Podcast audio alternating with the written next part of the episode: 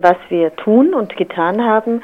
Wir hatten also Menschenrechtsaktivisten und äh, Journalisten und im weitesten Sinn Oppositionelle aus Syrien in unserem Ausschuss, aber auch Aktivisten von außerhalb, denen wir ein Forum geben, dass sie schildern können, was passiert. Eben auch schon seit letztem Frühsommer und die sagen uns immer wieder, dass es wichtig, dass sie nach außen sagen können, wofür sie stehen.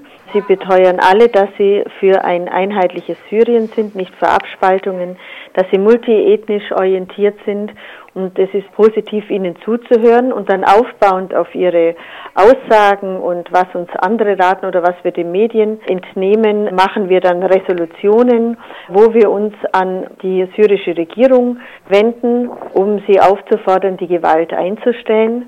Solche Resolutionen sind immer sehr dezidiert mit Untergliederungen und hier fordern wir als Parlament sehr oft von der Europäischen Union, also unserer in Anführungszeichen Außenministerin Lady Ashton, dass sie in ihren internationalen Beziehungen sich einsetzt dafür, dass in Syrien diese brutale Gewalt aufhört. Und da ist zum Beispiel eine Forderung des Europäischen Parlaments, dass es auf UN-Ebene zu einer Verurteilung dieser Gewalttaten in Syrien kommt, dass die EU sich dafür einsetzt, dass die schweren Verbrechen, die da begangen werden, dokumentiert werden. Es gibt es ja schon Dokumentationen davor, aber dass auch der Sicherheitsrat eine Untersuchung dessen an den Internationalen Strafgerichtshof in Den Haag überweist. Da fordern wir das auf, dass die EU sich dafür einsetzt. Aber auch ganz andere Dinge, zum Beispiel fordern wir, dass die EU in Gesprächen mit der Türkei und der Arabischen Liga äh, versucht, Bedingungen zu schaffen an der syrisch-türkischen Grenze, dass es möglich ist, dass die Menschen, die flüchten wollen, und Zivilisten, die da Schutz suchen, dass die eben aus dem Land kommen können. Die Forderungen sind sehr breit. Jetzt haben Sie Frau Ashton schon erwähnt als quasi die EU-Außenministerin, die ja gleichzeitig zur Europäischen Kommission auch gehört. Inwiefern ist denn eigentlich Kontakt zum syrischen Regime da? Also hat der Auswärtige Ausschuss nur Kontakt zu Kritikern oder ist da auch ein Kontakt zu Syrien da? Also inwiefern kann man diese, diese Kritik, die Sie ja formuliert haben, auch diesem Regime unmittelbar mitteilen? Also natürlich gibt es noch eine syrische Botschaft hier, da kann man das machen, aber man hat auch die Medien benutzt. Ja, das sind ja öffentliche Sitzungen, es sind direkte Demarschen geschickt worden, man schreibt der Regierung direkt. Also da ist kein, wie soll man sagen, es liegt nicht daran, dass sich nichts ändert, dass sie nicht wissen, was wir fordern. Es liegt vor allem daran, dass sie eben auch noch Unterstützung haben von sehr vielen anderen Staaten, die stark sind, wie zum Beispiel Russland das ja auch aus geostrategischen Gründen, Sie haben ja da einen starken Militärstützpunkt im Mittelmeer, auch das Assad-Regime immer noch mit Waffen versorgt. Äh, jetzt gerade wieder haben sie Flugzeuge sogar hingeschickt. Also hier ist es wichtig auch, dass die EU, die Ashton, äh, direkt mit denjenigen Kontakt aufnimmt, die das System auch schützen und ihnen auch ihre Verantwortung vorhält nämlich dass sie nicht wegschauen können bei so schweren Menschenrechtsverletzungen, bei all den anderen Interessen, die sie sonst auch noch haben.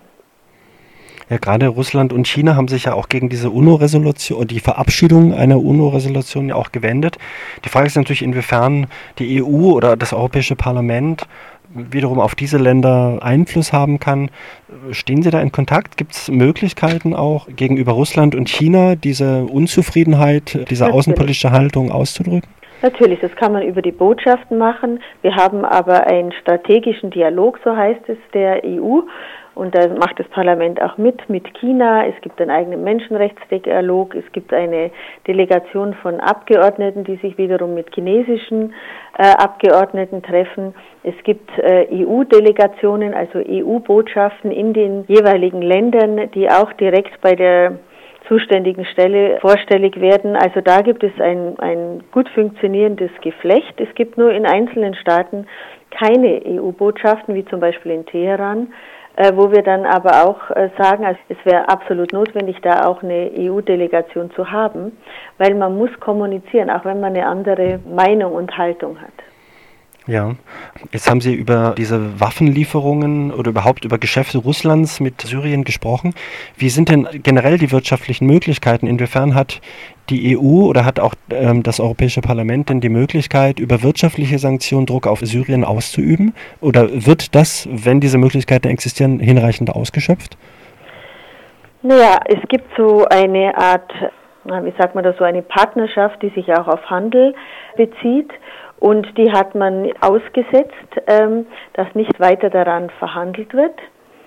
Und man hat sich dafür ausgesprochen, schon im November und im Dezember, dass es zusätzlich Beschränkungen gibt, dass man zum Beispiel Vermögen der Führung, der politischen Führung Syriens hier in den EU-Staaten eingefriert, dass man Familien und Unternehmen, die das Regime im Wesentlichen stützen, dass man ihnen die Einreise verweigert in die EU und man hat in Aussicht gestellt, auch noch stärkere Sanktionen auszusprechen.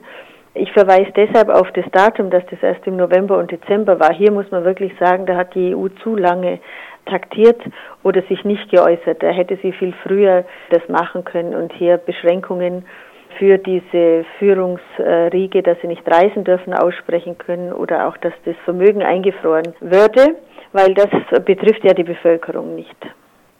Ein Punkt, der noch interessant wäre, nachdem man sich ja nun deutlich gegen die Vorgehensweise des Assad-Regimes gestellt hat, inwiefern ist denn Kontakt zu einer Oppositionsbewegung wirklich da oder inwiefern hat man, mhm.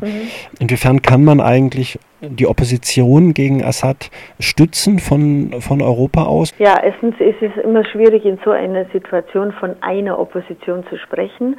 Also wir hatten im Parlament in unterschiedlichsten Ausschüssen Vertreter der einer sehr breiten Opposition, die sehr unterschiedliche Hintergründe hat. Da, die waren sich aber einig in der Forderung, dass dieser Assad zurücktreten muss. Also es kann nicht mit ihm so weitergehen, weil er hat ja die Situation immer noch weiter eskalieren lassen. Es gab ja schon ganz früh auch Angebote, dass man vermittelt, dass man eine andere Lösung findet. Auf das ist er nicht eingegangen. Also wahrscheinlich äh, kann man sagen, dass es schon eine starke Opposition gibt, die äh, sagt, also es kann nur ohne den Assad eine Lösung gefunden werden. Jetzt entnehme ich auch den Medien in letzter Zeit, dass es auch andere Oppositionelle gibt im Land, die das nicht so sehen. Aber wie gesagt, ähm, die Mehrheit, die ich gehört habe, von Leuten, die im Land sind oder in, in der Türkei oder im europäischen Ausland, die vertreten diese Meinung, dass man zwar unterschiedliche politische Richtungen hat, aber das Hauptziel ist erstmal, äh, die Regierung zu ändern. Von außen können wir das nur indirekt und sollten wir das auch nur indirekt tun meiner Meinung nach, weil Veränderung, die Bestand haben soll, immer von innen kommen muss. Und da sind ja ganz unterschiedliche Entwicklungen. Es gab ja lange Zeit äh, keine Unterstützung für die Proteste auch in den großen Städten. Auch das hat sich mit der Zeit äh, gewandelt. Da muss man vorsichtig sein, was man von außen macht. Aber wichtig ist es schon, angesichts der Verbrechen, die äh, Assad begeht, das anzusprechen und auch deutlich zu machen, dass er als der verfassungsmäßige Chef des syrischen Staates die oberste Verantwortung dafür trägt. Und der kann er sich nicht entziehen. Für das, was er jetzt an Verbrechen organisiert hat, muss er die Verantwortung tragen. Und da ist es sehr schwierig, ihn einzubinden in einen Dialog.